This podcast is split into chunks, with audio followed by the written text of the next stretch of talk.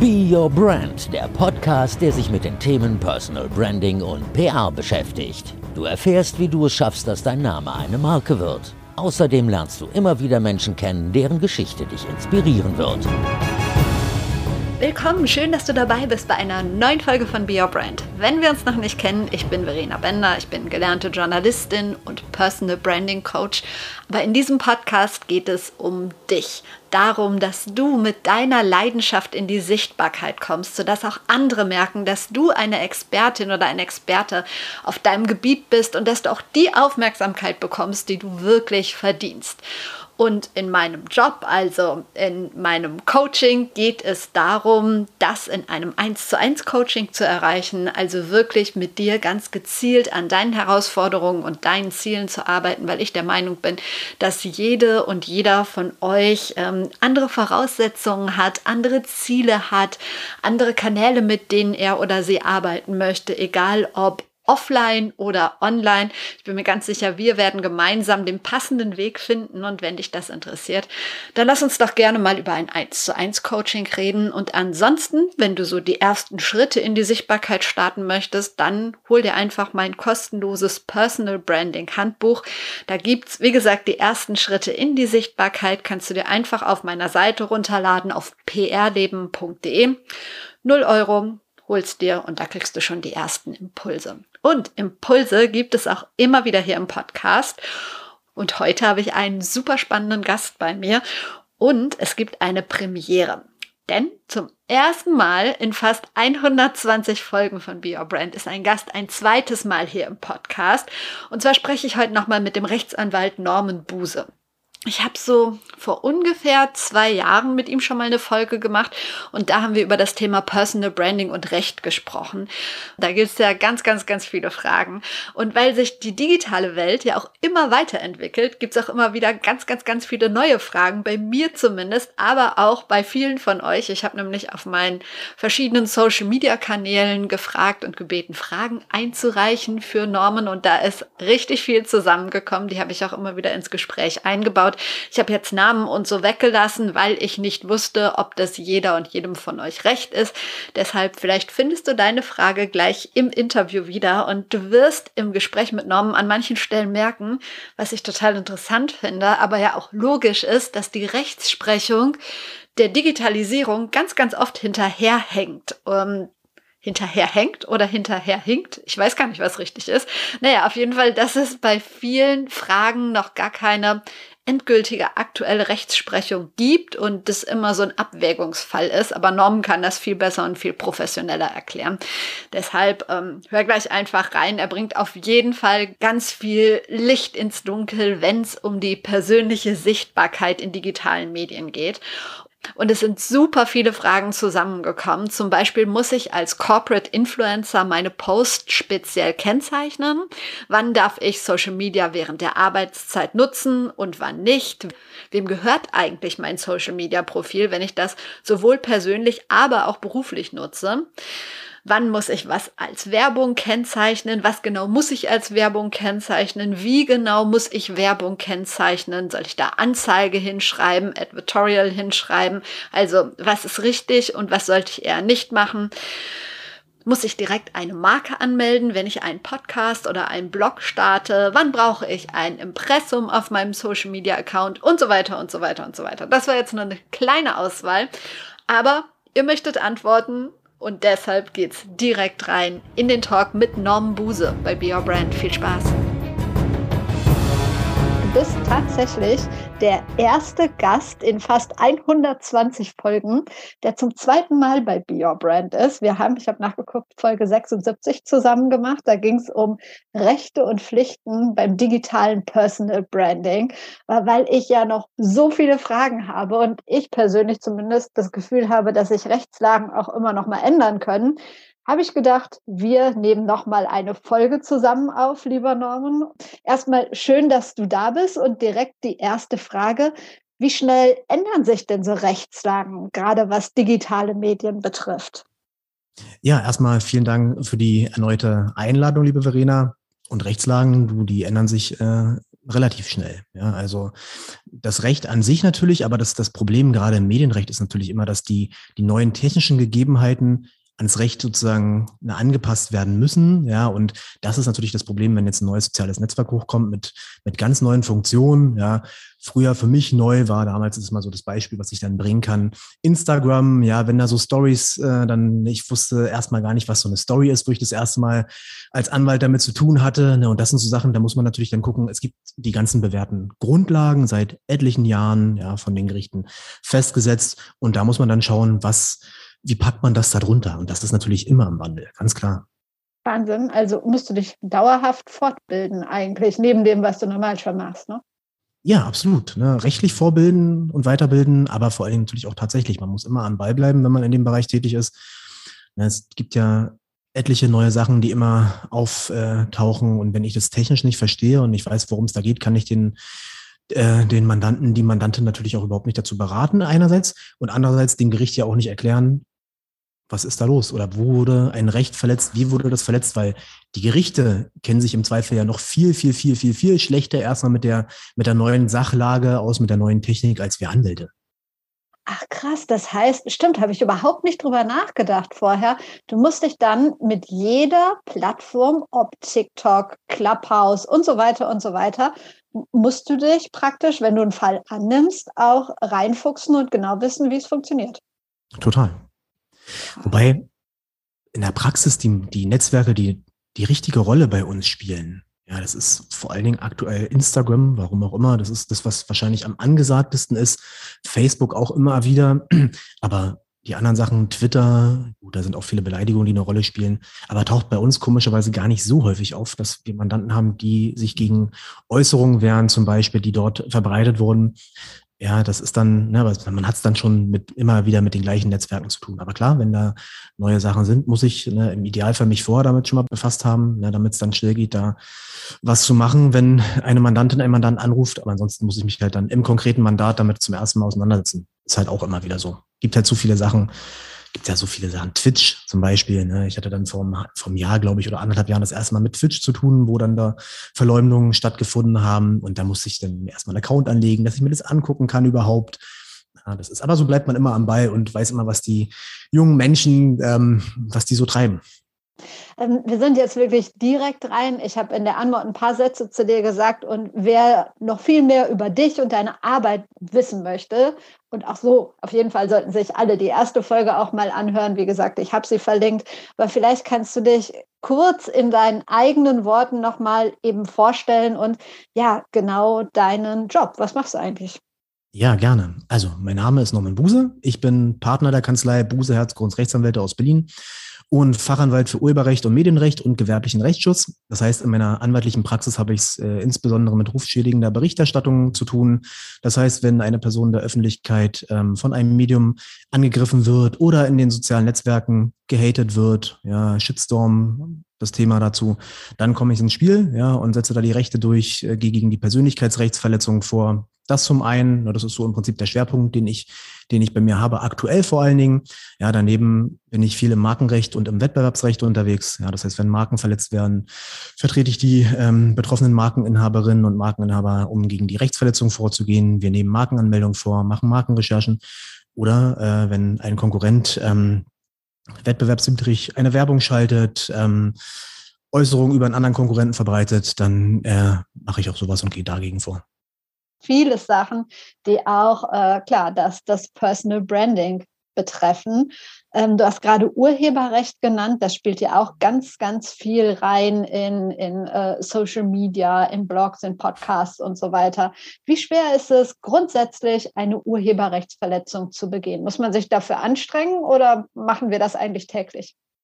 Ich glaube, das machen die meisten täglich, meistens unbewusst. Also das ist überhaupt nicht schwer. Das reicht ja schon, dass ich ein Foto in einem sozialen Netzwerk sehe, das gefällt mir gut, ich verbreite das, teile das in meiner Story zum Beispiel oder als Beitrag, ja, und dann machen sich die wenigsten natürlich darüber Gedanken, darf ich das überhaupt? Ja, wer hat die Rechte an dem Foto? Und wenn das Foto ohne Einwilligung des Urhebers dort auf das Netzwerk gestellt wurde und ich das dann weiter verbreite, dann begehe ich schon eine Urheberrechtsverletzung. Ja, also das geht relativ schnell. Oder ein anderes Beispiel, ich habe eine Website, ne, möchte mir jetzt möchte Berater sein in einem ähm, gewissen Bereich und stell, muss Texte erstellen, möchte mich selbst darstellen, ja.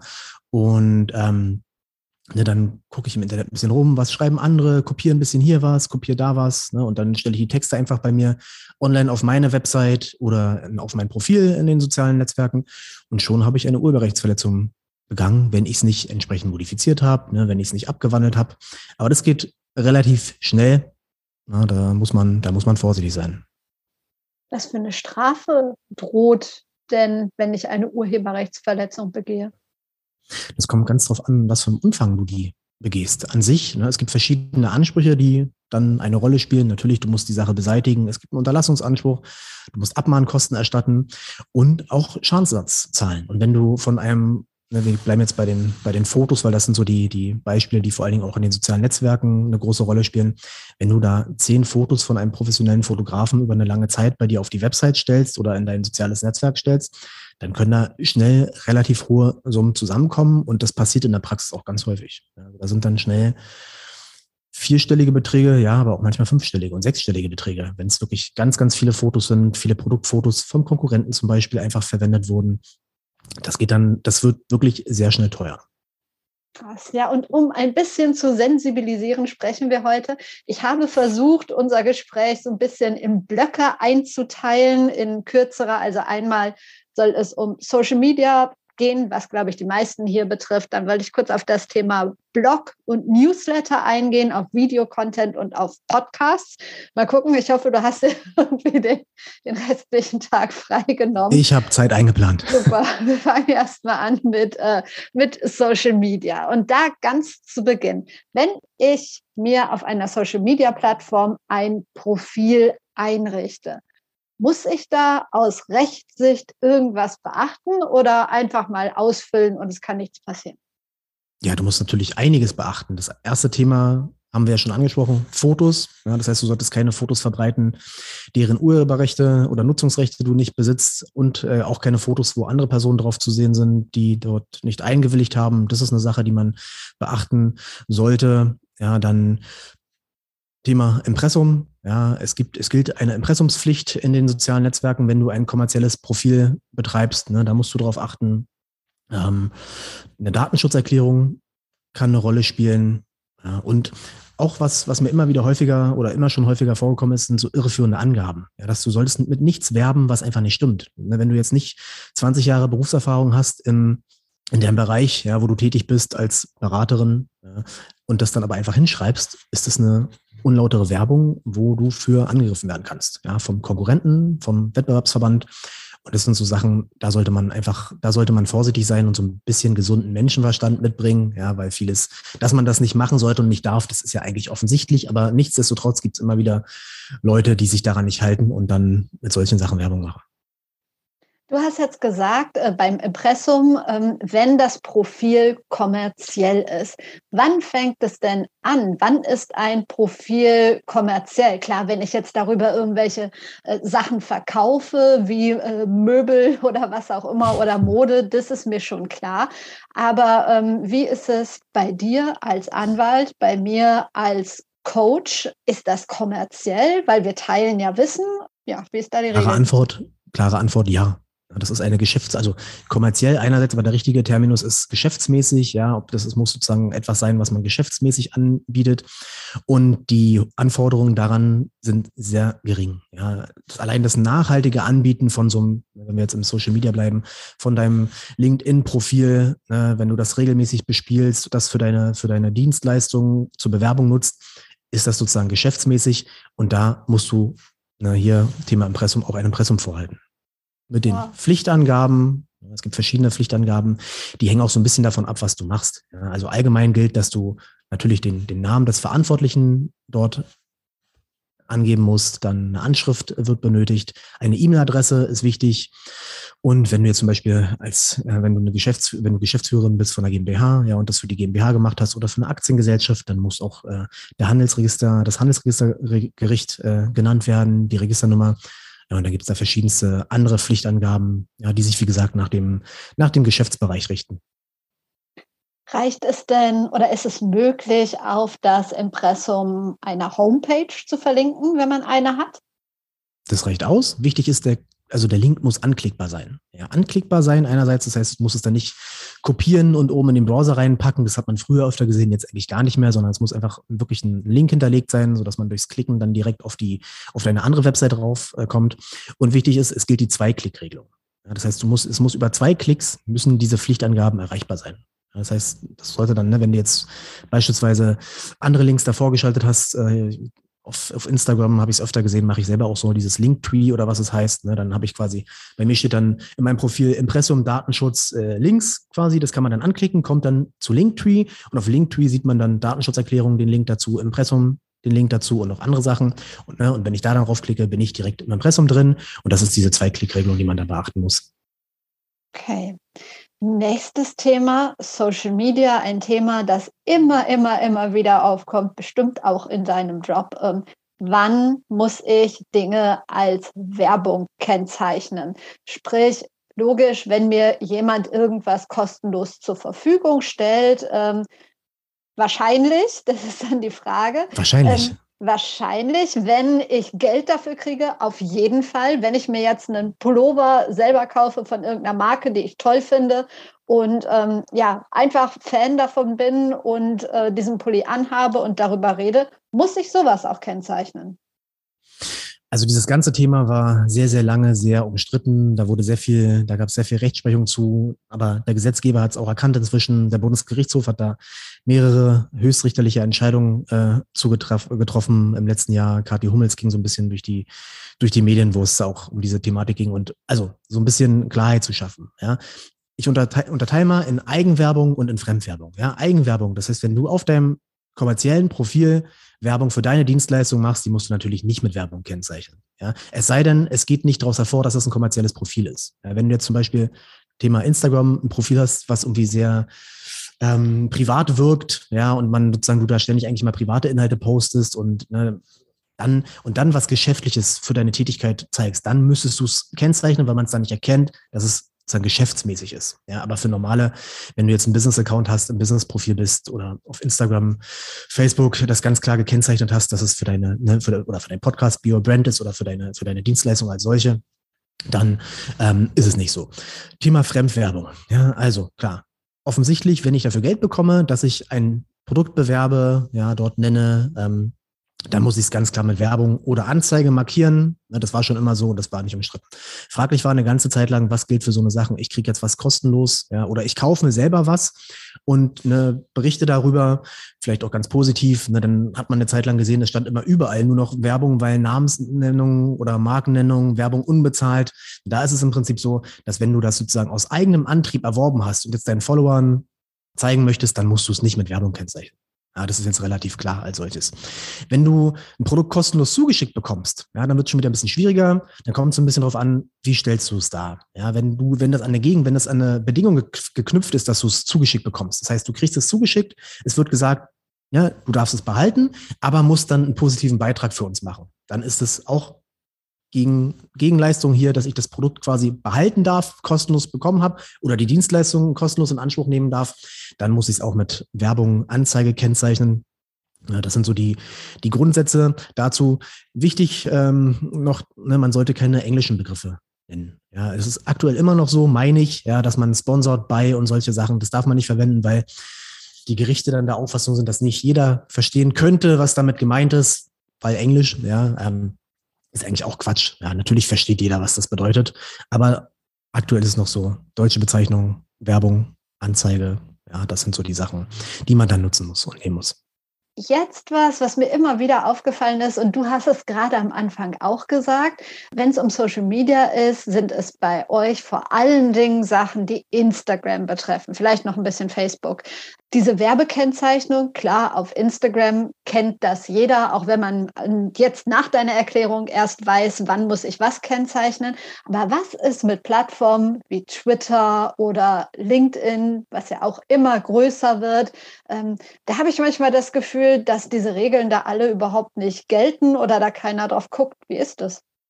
Da gilt ganz genau das Gleiche. Die, die Rechtsprechung, die dazu erfolgt ist, oder die Gesetze, die sind ja abstrakt. Ne? Die sind ja abstrakt, äh, gelten die für sämtliche Sachverhalte, die dafür äh, eine Relevanz haben können. Und äh, die gleichen, die Grundsätze, die wir gerade besprochen haben, die gelten ganz genauso für LinkedIn, ja, für Twitter, ja. Aber in der Praxis taucht irgendwie halt fast immer nur Instagram auf. Warum auch immer. Ja, das ist wahrscheinlich, weil es das aktuell beliebteste, größte Netzwerk ist.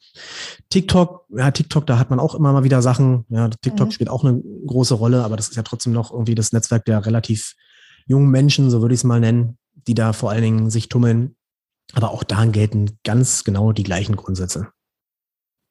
Muss ich eigentlich bei der Benutzung bestimmter Begriffe darauf achten, ob die irgendwie geschützt sind oder nicht, weil das stelle ich mir dann wahnsinnig kompliziert vor, weil man ja überhaupt nicht weiß, welche Begriff oder Begriffskombination, außer jetzt große Markennamen oder ganz bekannte Slogans, jetzt geschützt sind. Was ist, wenn ich aus Versehen einen Slogan einer kleinen Marke in meinem Posting benutze?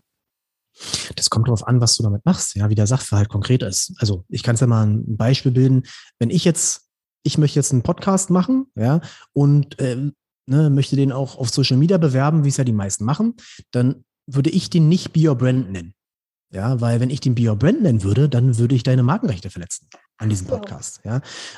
Ob du da eine Marke dran angemeldet hast oder nicht, ist ja noch eine andere Frage, aber ist gar nicht so schlimm, wenn du es nicht hast, denn das ist ein Werktitel. Ja, das heißt, du hast daran Titelschutz. Ja, das ist, du hast Markenschutz. Ja, das heißt, das ist ja zum Beispiel, wo man darauf achten sollte. Ja, oder wenn du jetzt eine Dienstleistung bewirbst, ja, dann, ne, und du dir dazu jetzt nicht deinen eigenen Namen möcht, nehmen möchtest, sondern eine Fantasiebezeichnung ähm, überlegst, dann kannst du damit Markenrechte verletzen. Das heißt, wenn es eine andere Person gibt, die die gleiche Dienstleistung oder eine ähnliche Dienstleistung wie du anbietet, unter diesem Zeichen, da eine geschützte Marke hat oder ein nicht eingetragenes Kennzeichen, ja, also nicht quasi eine, eine Benutzungsmarke zum Beispiel, ähm, dann können da Markenrechte verletzt sein.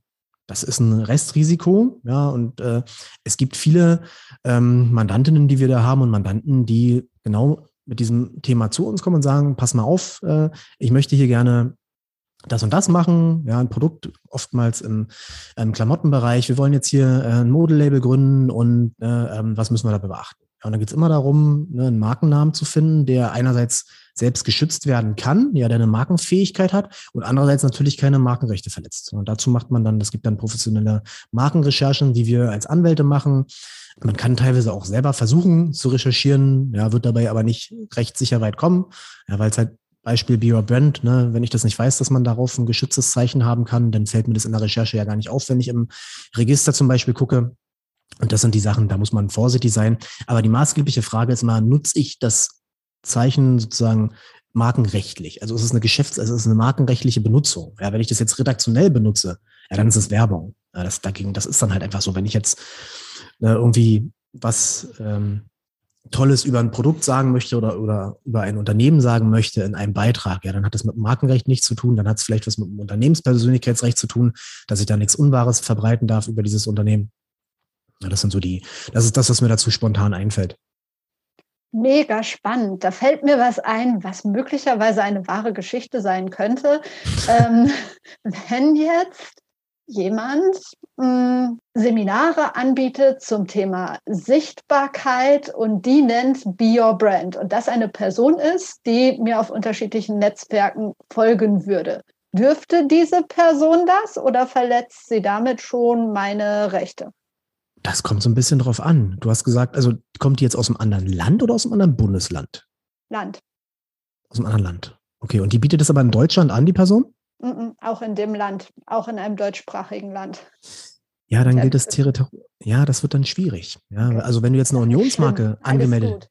Aber, nee, ja, aber wenn aber du jetzt, ne, aber das ist auch, das ist so, das ist so ein schönes Beispiel, warum man dann vielleicht doch eine Marke anmelden sollte. Ja, wenn mhm. du jetzt beispielsweise eine Unionsmarke registriert hättest und derjenige benutzt das in Österreich, ja, dann kannst du dich aus der Unionsmarke gegen die Verletzungshandlung in Österreich zur Wehr setzen.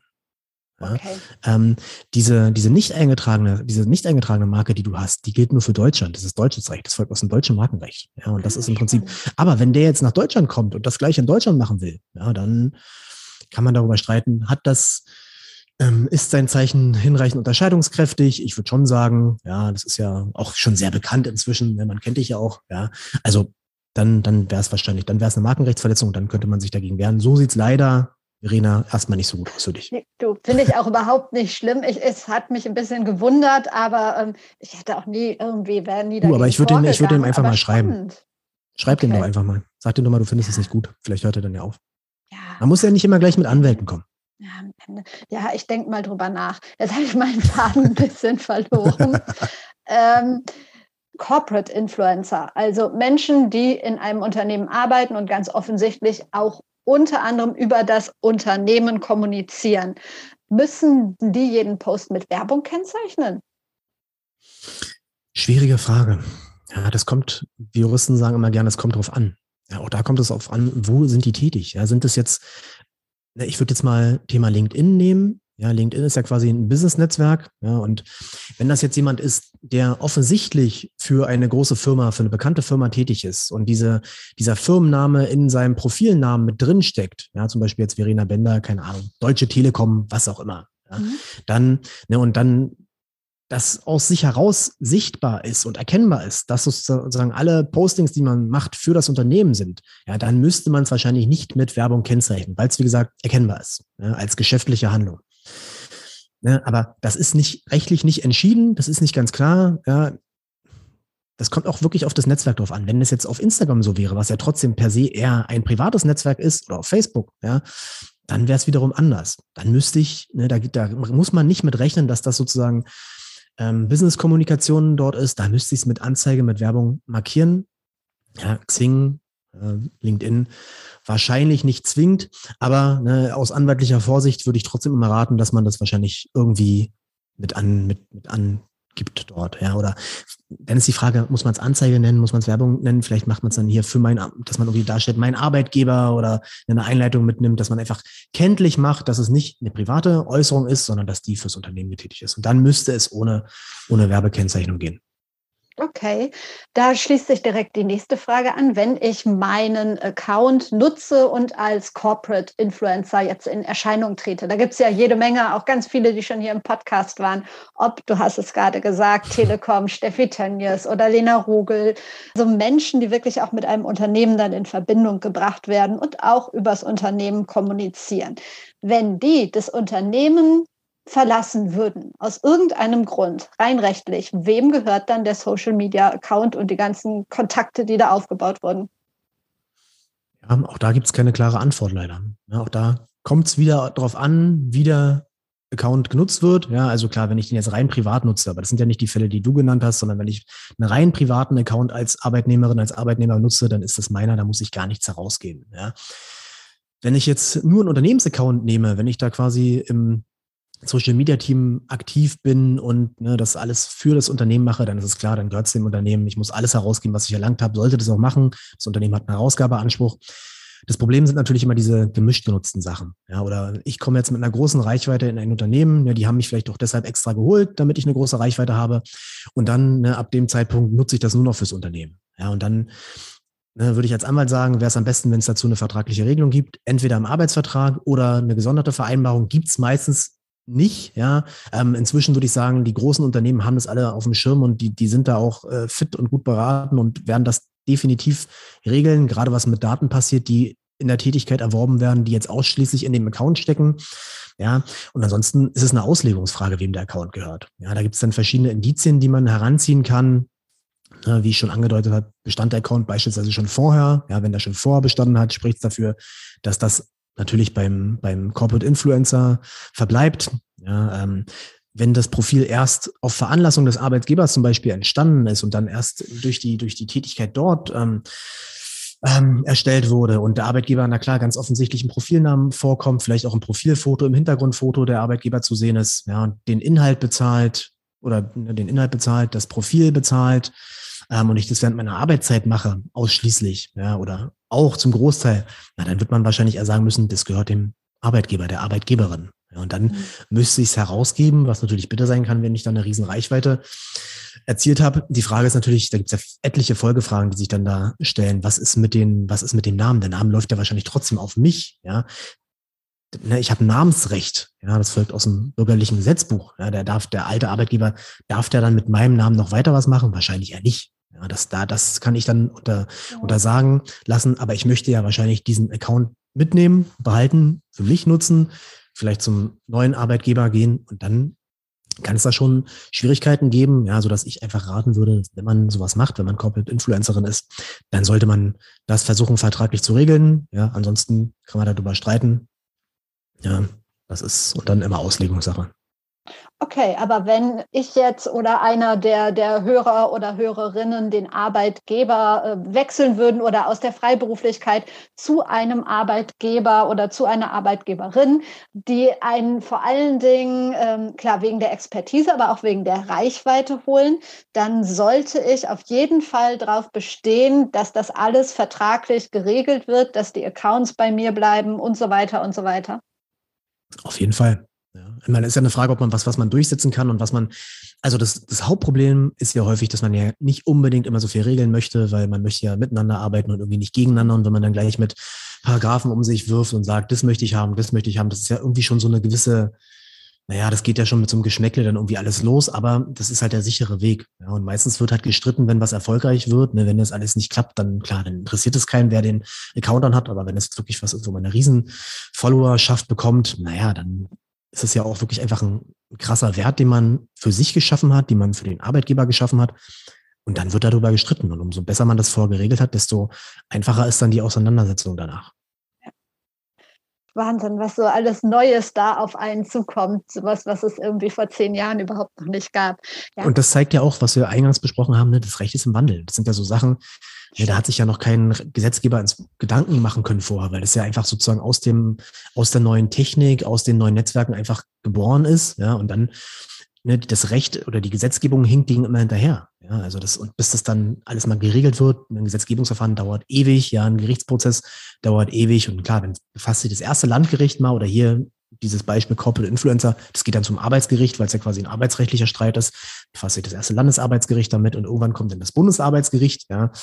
Und dann gibt es so ein paar Grundsätze, die man da heranziehen kann, aber das dauert halt alles. Ne? Und solange ist man so ein bisschen im rechtsfreien Raum und muss dann auslegen, kann darüber streiten, was für uns Anwälte ja immer ganz gut ist, ja, weil wir immer mit dem Streiten Geld verdienen, ja. Ähm, na klar, das muss man beachten und das ist immer ein Wandel. Kommen wir mal zu meinem nächsten Blog. Das ist das Thema Videocontent. Du hast schon einiges über Foto und Fotorechte erzählt. Das kann man wahrscheinlich auch grundsätzlich erstmal auf die Videos beziehen, oder? Die Grundsätze gelten bei den Videos ganz genauso. Man muss Urheberrechte beachten. Man muss Persönlichkeitsrechte beachten, ja, und auch Markenrechte beachten. Ja, wenn man da jetzt irgendwelche Produkte zeigt äh, oder als seine eigenen ausgibt und dabei irgendwelche Markennamen äh, benutzt, ne, dann spielen diese ganzen Sachen, ne, auch die kommen da auch wieder alle zur Anwendung. Beim Video ist es ja oft so, Vielleicht bin nur ich da relativ sensibel, weil ich ja ursprünglich vom Fernsehen komme, dass ich eigentlich an vielen, vielen, vielen Orten eine Drehgenehmigung brauche. Wie ist es denn bei Videos, wenn ich sie für meinen YouTube oder Instagram oder was auch immer Kanal brauche? Kann ich sie oder machen möchte? Kann ich sie dann äh, einfach so machen und einstellen oder gibt es so Punkte, wo du sagst, nee, never ohne Drehgenehmigung dort? Ja, auch das kommt wieder so drauf an, was du wo aufnimmst. Ja, so in der Öffentlichkeit, auf öffentlichem Straßenland, in Fußgängerzonen, da brauchst du grundsätzlich keine Genehmigung. Da darfst du aufnehmen. Da solltest du dann eher darauf achten, dass du einfach keine Menschen zeigst, die im Hintergrund sind und die nicht abgebildet werden möchten in einem Video. Ne, das, da musst du vorsichtig sein. Wenn du jetzt in privaten, geschlossenen Räumen etwas aufnimmst, ja, dann gilt das Hausrecht. Und je nachdem, was da geregelt ist, für kommerzielle Film, Fotoaufnahmen, ne, ist es häufig so, dass du eine Genehmigung einholen musst. Und wenn du das dann missachtest, ja, wir hatten ab und zu, ich glaube zwei, dreimal den Fall, dass Leute in Hotels, besonders schönen Hotels gedreht haben, sich da eingemietet haben und dann in den, ne, dann da Fotoshootings gemacht haben. Und da war es dann so, dann haben sich die Aufnahmen sind dann sozusagen ins Internet gegangen, auch da wieder in den sozialen Netzwerken. Und dann kam irgendwann der ähm, Betreiber von dem Hotel und hat gesagt, nee, passt mal auf, guckt mal bitte unseren Vertrag, den wir geschlossen haben, in den AGB, da steht drin, ihr dürft dort nächtigen, ja, ihr dürft dort natürlich private Aufnahmen für euch anfertigen, aber wenn ihr die kommerziell nutzt, dann braucht, dann müsst ihr eine Lizenz dafür bezahlen, aus dem Hausrecht. Und das sind immer so Sachen, da kommt dann, da kann dann eine Abmahnung kommen und dann Je nachdem können die Schadensersatz verlangen, wenn die Lizenzierungspraxis haben, die Anwaltskosten erstattet verlangen. Und das ist halt blöd. Das sollte man beachten, ja, weil auch das kann relativ teuer werden. Ja, das heißt, in Öffentlichkeit kann man grundsätzlich filmen. Ja, wenn man jetzt auf Konzerten ist, Da sollte man es nicht tun. Ja, da kann das, da kann das, da ist das, das allein das, Anfer also das Anfertigen des Videos ist schon unzulässig und eine Urheberrechtsverletzung. Ja, das heißt, da geht es dann gar nicht darum, ob ich es tatsächlich auch verbreite, veröffentliche, öffentlich zugänglich mache, sondern allein das Mitfilmen, das Mitschneiden vom Konzert. Das darf man nicht. Wissen viele nicht. Ja, das, aber ich meine, auch da gilt, wo kein Kläger, da kein Richter.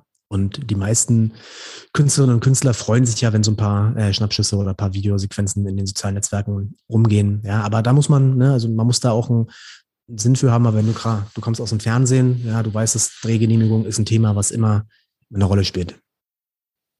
Du hast äh, gerade Konzerte gesagt. Damit komme ich zum Thema Musik. Das ist ja so ein ganz kritisches Thema für vieles, vieles, vieles brauche ich ja eine Lizenz. Da beneide ich immer den Kollegen Steingart mit seinem Podcast, der ja eine Lizenz hat und alles mit toller Musik untermalen darf und so weiter. Äh, für mich und viele andere unbezahlbar. Deshalb ähm, gelten da ganz strenge Regeln, glaube ich, was Musik angeht. Oder wie sind die? Genau, du darfst Musik, ob im Video oder im Podcast, nur veröffentlichen, wenn du die Nutzungsrechte daran erworben hast, ja, eine Lizenz hast. Aber das ist meistens gar nicht so teuer. Also Thema Podcast, ne, wir haben für unseren Podcast, haben wir auch eine Musik ja, fürs Intro. Da gibt's Datenbanken, ich glaube, da haben wir, ich glaube, 300 Euro für bezahlt, ja, oder als Abo 240 Euro mehr, ich bin mir jetzt nicht ganz sicher.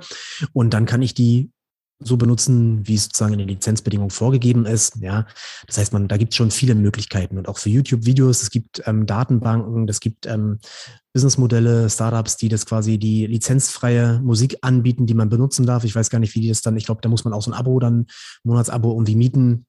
Da gibt es schon viele Möglichkeiten und hat sich viel getan. Ja, aber ich sollte nicht im Podcast einfach irgendwas aus dem Radio mitschneiden, was mir gut gefällt und dann als als Musik einspielen oder auch im YouTube-Video, ne, das ist dann, da wird es oft daran schon scheitern, dass YouTube das dann gar nicht freischaltet, ne, weil die quasi Filter dafür haben, dass, dass ne, wenn da keine Lizenz ist, dass man das gar nicht veröffentlichen kann.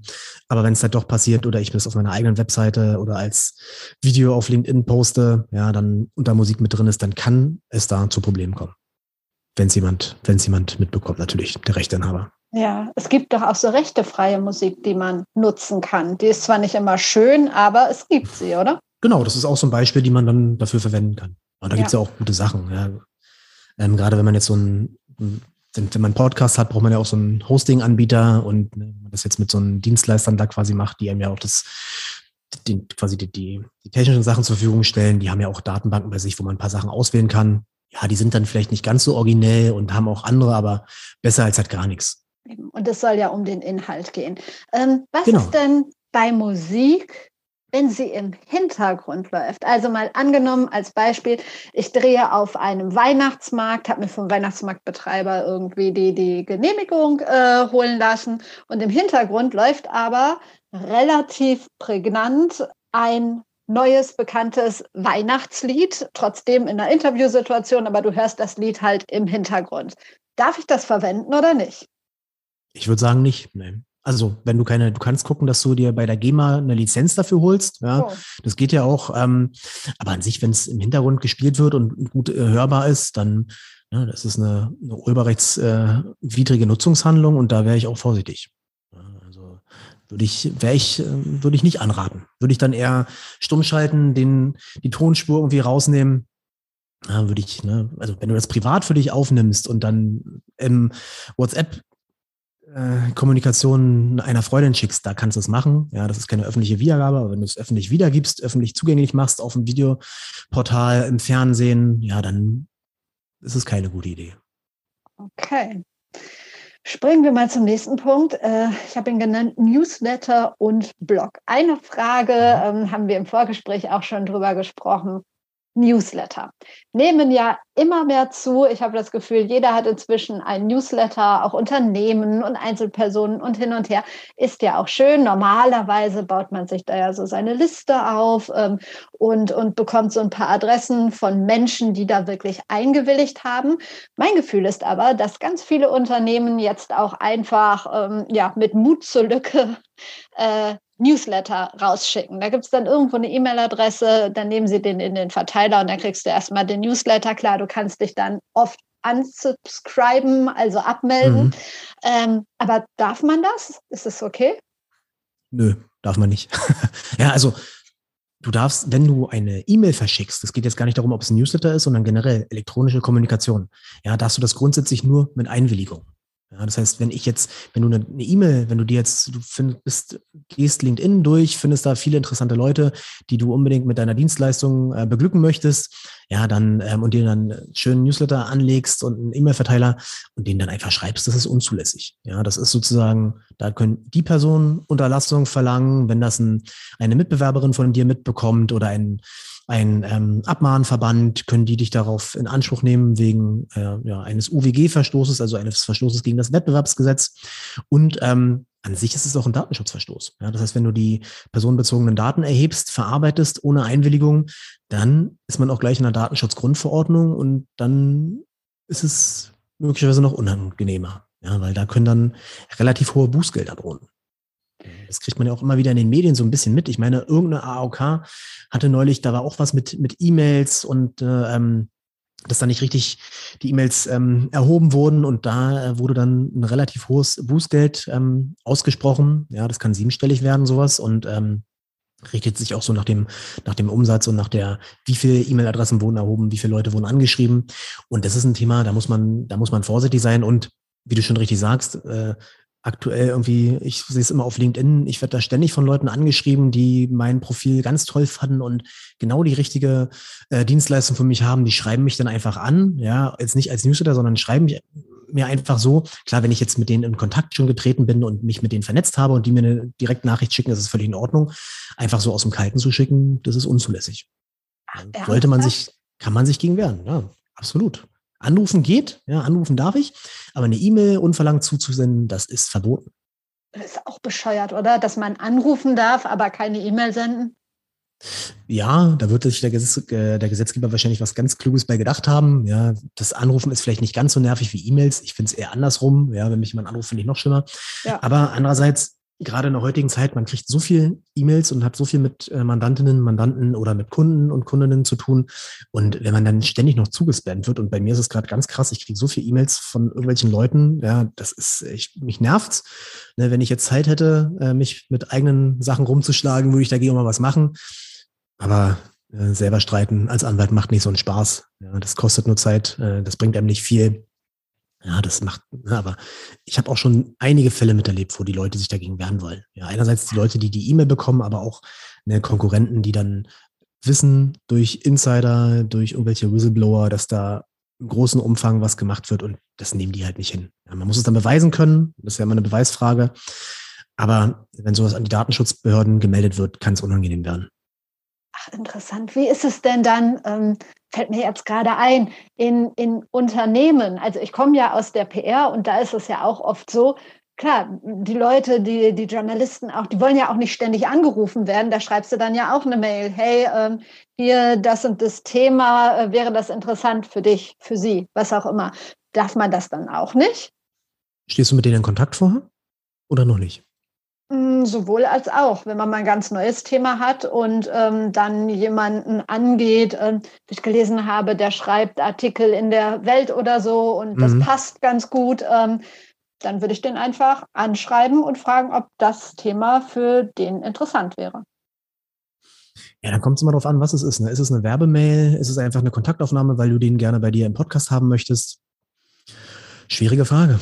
Ja, oh, kommt immer auf den Einzelfall drauf an, wie wir Anwälte sagen, wenn wir es nicht ganz genau ja. beantworten können. Ja, aber ist halt wirklich so. Das ist immer eine Einzelfallentscheidung. Aber grundsätzlich, unverlangte E-Mail-Werbung geht nicht. Ja, wenn du dich jetzt mit jemandem vernetzen möchtest, austauschen möchtest, in deinen Podcast einladen möchtest, also da würde ich auch per E-Mail anschreiben oder über das soziale Netzwerk anschreiben und das müsste auch funktionieren.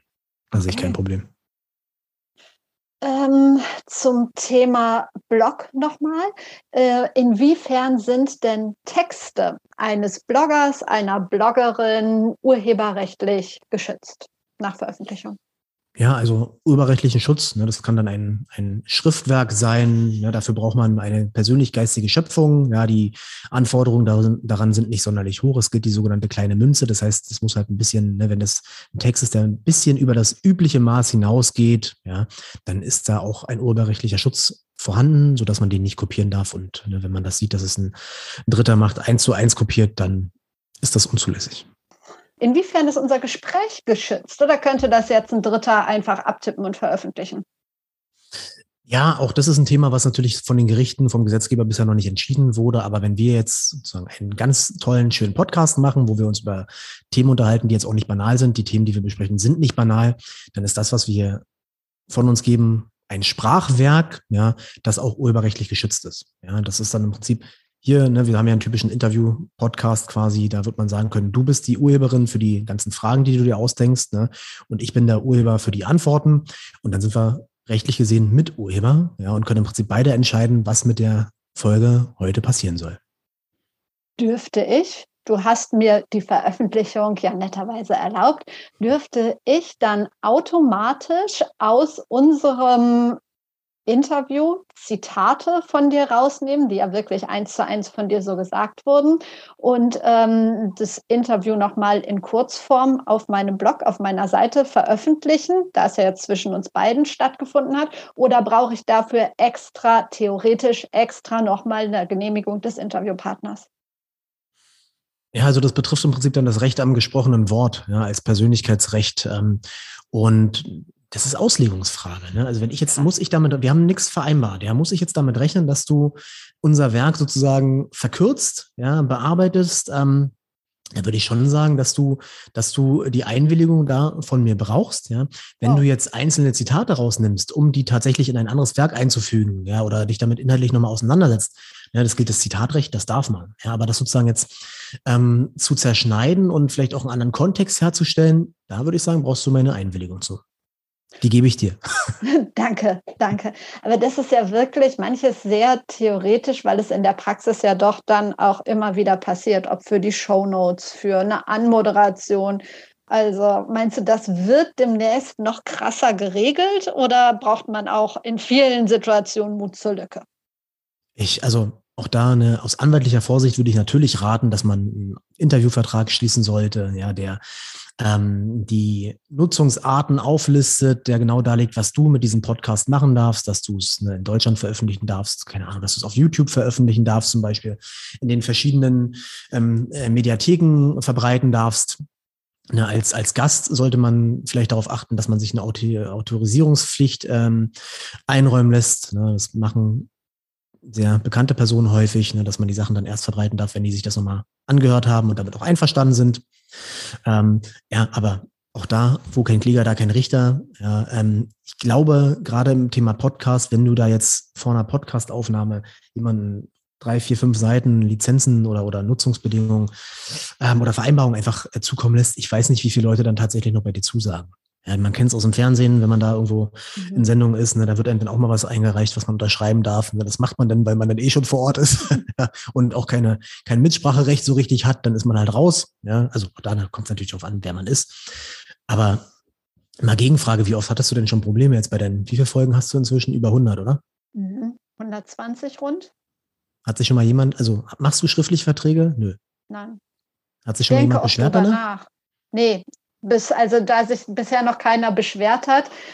Aber das ist ja bei ganz vielen Sachen so. Wenn es dann mal kracht, dann macht man es vielleicht, aber im Vorfeld so, ja, könnte man, wäre bestimmt klüger, aber bisher, nee, habe ich noch nie gemacht. Und dann ist es ja auch eine Kalkulationsfrage. Ne? Wenn, also äh, ich habe für unseren Podcast auch mit auch andere Leute zu Gast, die jetzt nicht aus meiner Kanzlei sind und mit denen habe ich auch keine Verträge geschlossen. Wenn der jetzt danach zu mir sagt, also erstmal, ne, dass ich das veröffentlichen darf, wenn ich es aufnehme, ist an sich klar, wenn die dem nicht widersprechen. Ja, das ist vom Sinn und Zweck. Ein Podcast ist Veröffentlichung da. Das heißt, ja. da bin ich erstmal auf der sicheren Seite. Wenn die dann irgendwann der Meinung sind, dass sie das nicht mehr möchten, ja, dann sollen die sich halt melden, dann höre ich mir das an, gucke mir das an und dann einigt man sich schon irgendwie und dann nimmt man es halt raus, wenn es überhaupt nicht gewünscht ist.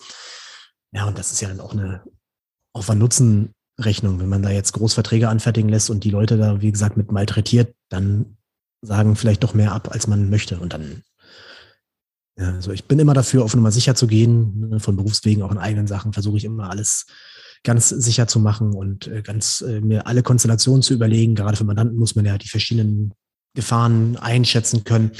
Aber gerade beim Thema Podcast mir sind da keine Streitfälle bekannt. Ja, wir haben viele, gerade in dem Bereich, das betrifft ja auch das Persönlichkeitsrecht dann, ja klar, das mhm. Urheberrecht.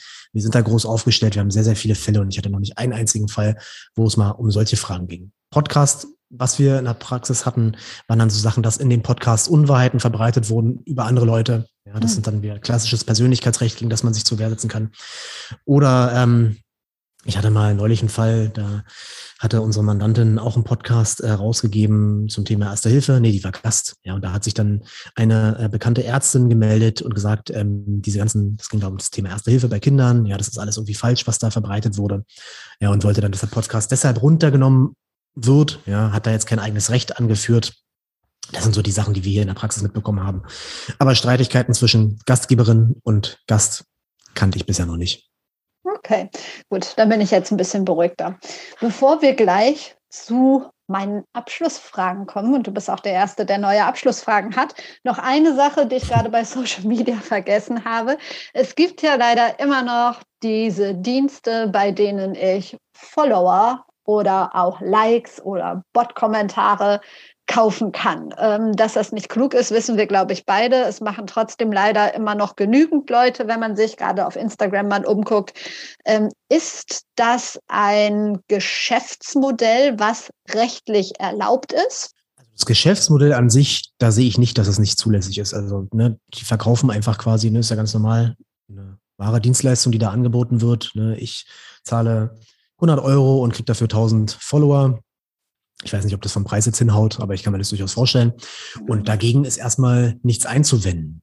Ja, das Problem ist eher ne, aus Reputationssicht. Also wir machen auch viel Reputationsberatung, Reputationsmanagement und ich würde niemals einer Person anraten, die in der Öffentlichkeit steht, hier äh, Abonnenten zu kaufen. Ja, das wird immer wieder vorgeworfen. Ich habe auch Mandanten, wo die, ähm, ja, wo die Follower und die oder gewisse Leute wissen, dass ich die vertrete. Ja, und dann kriege ich oft so Nachrichten über die sozialen Netzwerke, hier guck mal, deine Mandantin hat schon wieder Follower gekauft, ist, stimmt dann oft gar nicht. Ja, behaupten die einfach, stellen einfach so das dann in den Raum, ja, und ähm, das ist dann einfach unschön, wenn das, wenn das eine Rolle spielt und in die, in die Medien geht, ja, weil das einfach, das sieht halt einfach nicht gut aus.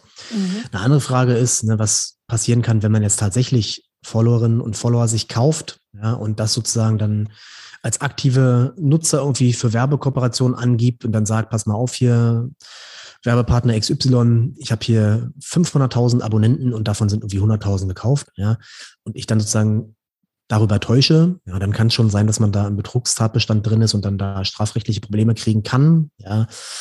Aber auch da sind die Hürden relativ hoch. Weil ich glaube, dass das Problem häufig ist, dass ne, viele Werbepartner da gar nicht so Wert drauf legen, wie viel Follower an sich man hat, sondern wie oft die Stories dann angeschaut werden, wie die Watchtime ist, wenn es jetzt ein YouTube-Video ist oder so. Und ne, diese, diese Fake Nutzerinnen und Nutzer, ja, die man da kaufen kann, die sind ja inaktiv meistens. Ja, die, Absolut. Ich glaube, die sind dann, die machen da nichts. Ja. ja. Ja, ich glaube, das also wissen das, die meisten inzwischen auch. Ich wollte nur mal wissen, wie es aus rechtlicher Sicht ist. Aber hört man immer wieder. Krass. Na gut, jetzt haben wir so viele Themen angeschnitten. Äh, das muss erstmal sacken und ich werde so ein paar schriftliche Notizen mit deiner Erlaubnis natürlich auch nochmal in die, in die Show Notes packen. Meine Schlussfragen. Welche drei Podcasts kannst du besten Gewissens empfehlen? Du darfst natürlich auch nochmal euren nennen.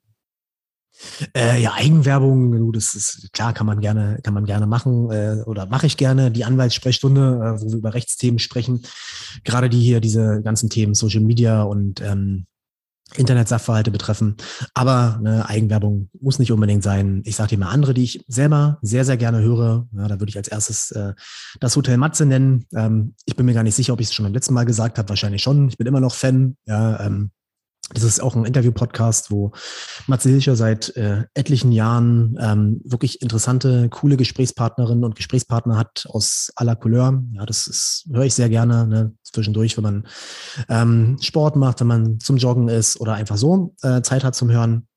Und ähm, vielleicht noch ein anderer Podcast, der äh, auch ja, der auch von mir sehr regelmäßig konsumiert wird, eigentlich jeden Morgen. Ja, das Pioneer Briefing von Gabor Steingart. Ich meine, Gabor Steingart war bei dir auch schon mal hier zu Gast. Mhm. Ja, das sind die beiden Podcasts, fremde Podcasts, die ich immer gerne empfehlen mag, weil ich die auch selber höre.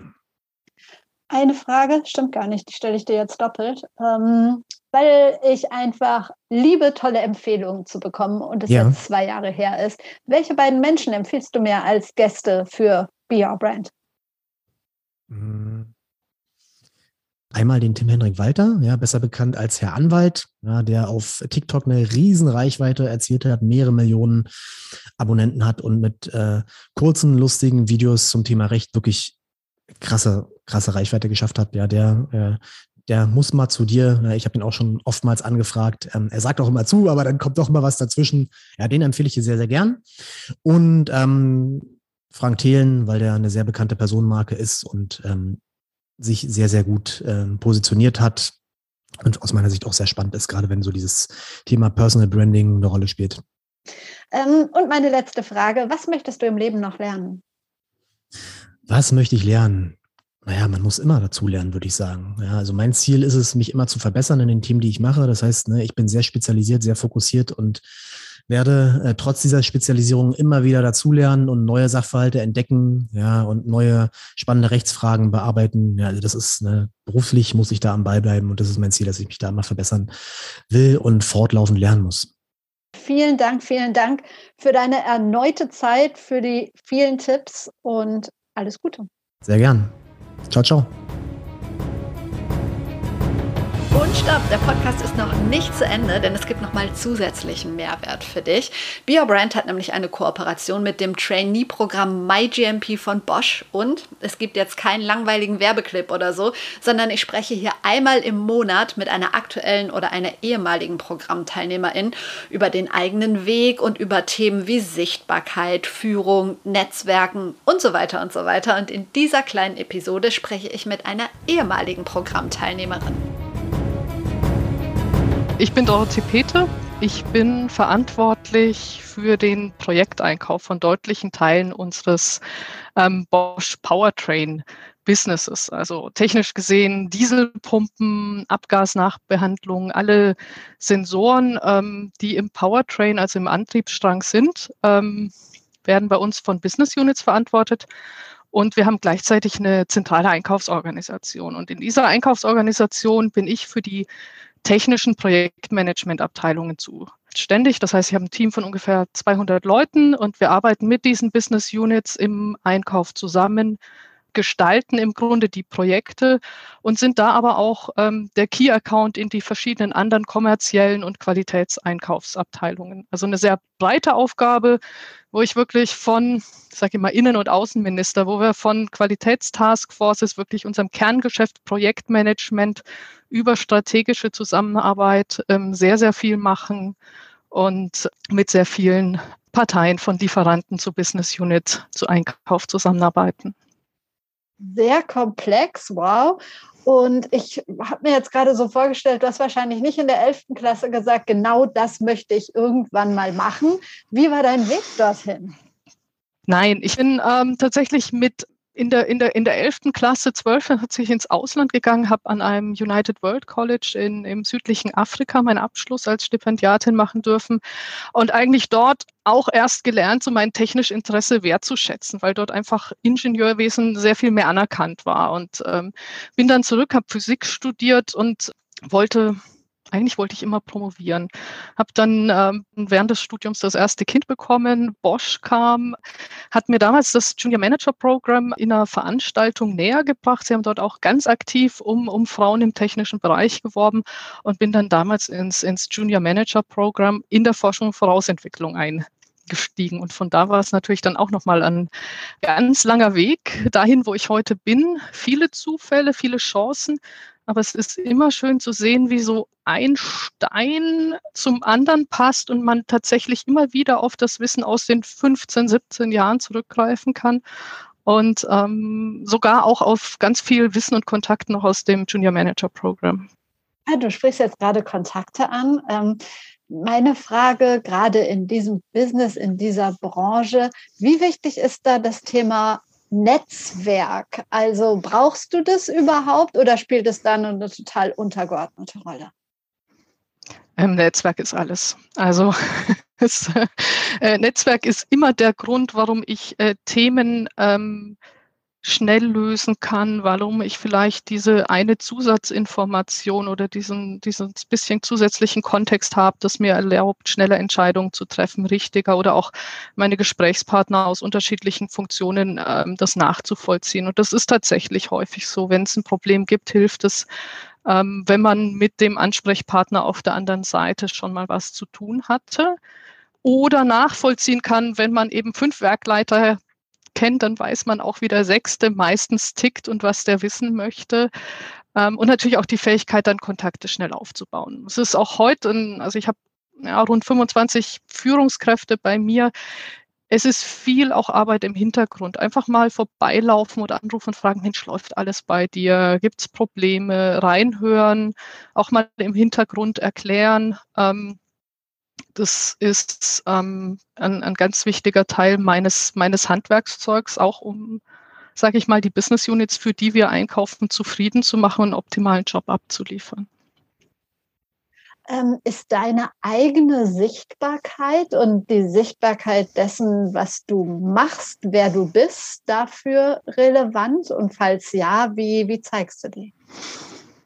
Das ist, ein, das, das, ist ein, das ist ein Thema, das mich total beschäftigt gerade weil ich an vielen Stellen versuche, meine Sichtbarkeit zurückzunehmen, weil ich tatsächlich es mir sehr wichtig ist, dass meine Führungskräfte die Bühne haben und auch die volle Verantwortung. Die sind also dann wieder für einzelne Business Units der Key Account. Ähm, und die brauchen nicht mich im Rücken, dass ich ihre Ergebnisse vorstelle oder ihnen die Show stehle, sondern die sind am wirkungsvollsten, wenn sie im Grunde die volle Bühne und die volle Verantwortung haben und ich bei Bedarf im Hintergrund unterstütze, coache oder je nachdem, was, was eben die, die Situation auch verlangt, Hintergrundgespräche führe oder, oder, oder Lösungs- oder Unterstützungsangebote mache. Und das führt dann unter Umständen schon dazu, dass man hier oder da im klassischen Sinne weniger sichtbar ist. Ähm, das ist eine Herausforderung und die beschäftigt mich auch ähm, immer wieder ne, wo wir es auch immer wieder aushandeln müssen und sagen, ähm, wann gehe ich mal wieder auf die Bühne. Einfach, dass auch klar ist, ich bin da und ich unterstütze. Nutzt du einen bestimmten Social-Media-Kanal für dich oder ist es nicht wichtig? Hm noch so ein spannendes Thema. Also ja, erstmal nutze ich, ähm, äh, wir haben ja auch ähm, Bosch intern unser, wir nennen es Bosch Connect, also unser, unser, unser, unser Bosch äh, Medium und Forum. Und ich nutze das dort schon, um, um Anerkennung zu zeigen. Also bei Stellenwechseln auch wieder Gedanken zu setzen, sagen, hey, das ist toll. Oder auch ähm, zu vernetzen, zu verlinken, mitzubekommen, was läuft, was interessiert wen. Ähm, ja, ich schaue auch auf Facebook äh, nicht auf Facebook, sorry, ich schaue auf, ähm, ja, ich schaue auch auf LinkedIn. Ähm, das ist aber für mich eher so ein Pulsmesser. Ich finde es spannend, neue Perspektiven zu kriegen. Also ich bin immer gerade über die Kontakte dankbar, die auch mal was ähm, posten, was so aus meiner Bubble rausgeht. Gerade auch Artikel oder die auch in einer ganz anderen Branche oder Umfeld ähm, unterwegs sind. Ähm, aber nein, wirklich essentiell ist jetzt äh, eine LinkedIn-Aktivität oder ähnliches nicht. Ich glaube aber, dass das ähm, Wertschätzung ganz wichtiger, wichtiger Teil ist und auch ähm, mitzubekommen, wie es anderen Menschen geht und wie sie sich entwickeln. Oh, mit Sicherheit. Das Netzwerk zu verfolgen. Ja. Absolut. Gibt es denn, wenn du unterwegs bist auf LinkedIn oder auf einer anderen Plattform oder äh, einfach so irgendwie durch die Medien, jemanden, wo du sagst, äh, dass dessen Sichtbarkeit äh, findest du wertvoll und inspirierend, auch für andere, jetzt vielleicht auch außerhalb deiner Branche? Kommt dir da jemand in den Sinn? Wenn ja, wer ist das? Die, also prinzipiell finde ich spannend, was einige CEOs gerade machen, die im Grunde das Thema eigenen Lifestyle, Meinung und auch viel, viel stärker Positionierung, auch politische Positionierung betreiben. Ich glaube, das hat man in den letzten Jahren noch nicht gesehen. Und dadurch auf der einen Seite schon ähm, über ihr Image das Image äh, der Firma entwickeln ne, und auf der anderen Seite aber auch klar zu aktuellen Themen Bezug nehmen. Ähm, es ist nichts, wo ich jetzt systematisch sagen würde, hier und dort. Aber zum Beispiel Lagarde ist für mich ähm, eine Person oder eine Frau, die immer wieder in der Öffentlichkeit steht und das mit einer, einer derartigen Souveränität äh, macht, dass man da ähm, gerne mal hinguckt und einfach sagt, toll, ja, dass es sowas gibt. Meine Letzte Frage. Durch ja, deine ganze Erfahrung, aber auch durch das MyGMP hast du ja auch unterschiedliche Stationen gehabt und hast immer wieder mit dem Thema Führung zu tun. Du hattest ja auch selbst Leute, die dich geführt haben. Du hast ein Team, das du führst. Deshalb meine Frage, gute Führung im Jahre 2022. Was muss die beinhalten?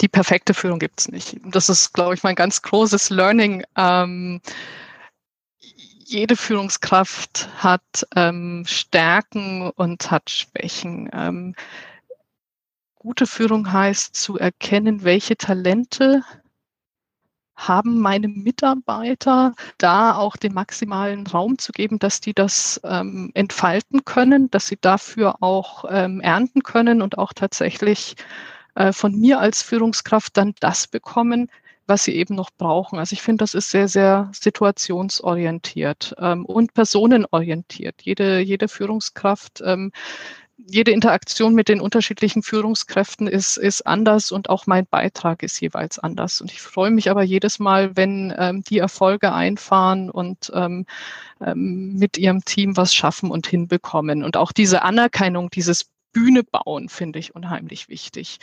Ähm, und dann, wir sprechen viel über Führung. Ich glaube aber auch, Management möchten wir immer nicht hören, aber es ist auch Management. Es ist ähm, einfach Probleme lösen, die ich vielleicht mit meinem Netzwerk, meiner Erfahrung, meiner Hierarchie vielleicht leichter lösen kann, das tatsächlich auch zu machen. Und ein dritter Punkt, den ich unheimlich wichtig finde, und da hat auch das, das Junior Manager Programm, aber auch die vielen unterschiedlichen Funktionen, die ich hatte, sehr geholfen, ist das Thema Perspektivwechsel. Warum agieren agiert mein Counterpart so? Warum gibt es Interessen? Ja, Situationen, die auch sehr frustrierend sein können, ähm, Themen, die man nicht leicht oder schnell genug bewegt bekommt, lassen sich, glaube ich, viel besser verdauen, wenn man ähm, versteht, was vielleicht die Mechanismen im Unternehmen sind. Und das ist tatsächlich was, was ich sehr, sehr häufig beitrage, dass ich einfach diesen Perspektivwechsel in die Teams mit reinbringe und erkläre und erläutere, was Hintergründe sind und ähm, warum der Gegenüber da vielleicht sehr, sehr gute Gründe hätte und warum ich in dieser Rolle vielleicht auch genauso agieren würde, auch wenn es uns frustriert. Wunderbar. Vielen Dank fürs Teilen, vielen Dank für die Einblicke und dir weiterhin alles Gute. Danke dir. Das war es jetzt wirklich mit Be Your Brand. Vielen, vielen Dank fürs Zuhören. Weitere Infos zum MyGMP von Bosch findest du in den Show Notes, also in den Details zu dieser Folge. Und da gibt es auch nochmal den Link zum kostenlosen Personal Branding Handbuch, in dem du dir so die ersten Schritte in die Sichtbarkeit erarbeiten kannst, wenn du magst und wenn du sagst, nee, ich will wirklich da tiefer einsteigen und ich möchte schnell auf den Punkt kommen, schnell Erfolge sehen und dabei eine professionelle Begleitung. Dann melde dich gern bei mir, dann lass uns über ein 1 zu 1 Coaching sprechen. Ich bin mir sicher, dass wir dich aufs nächste Level bringen und dass es sogar Spaß machen wird.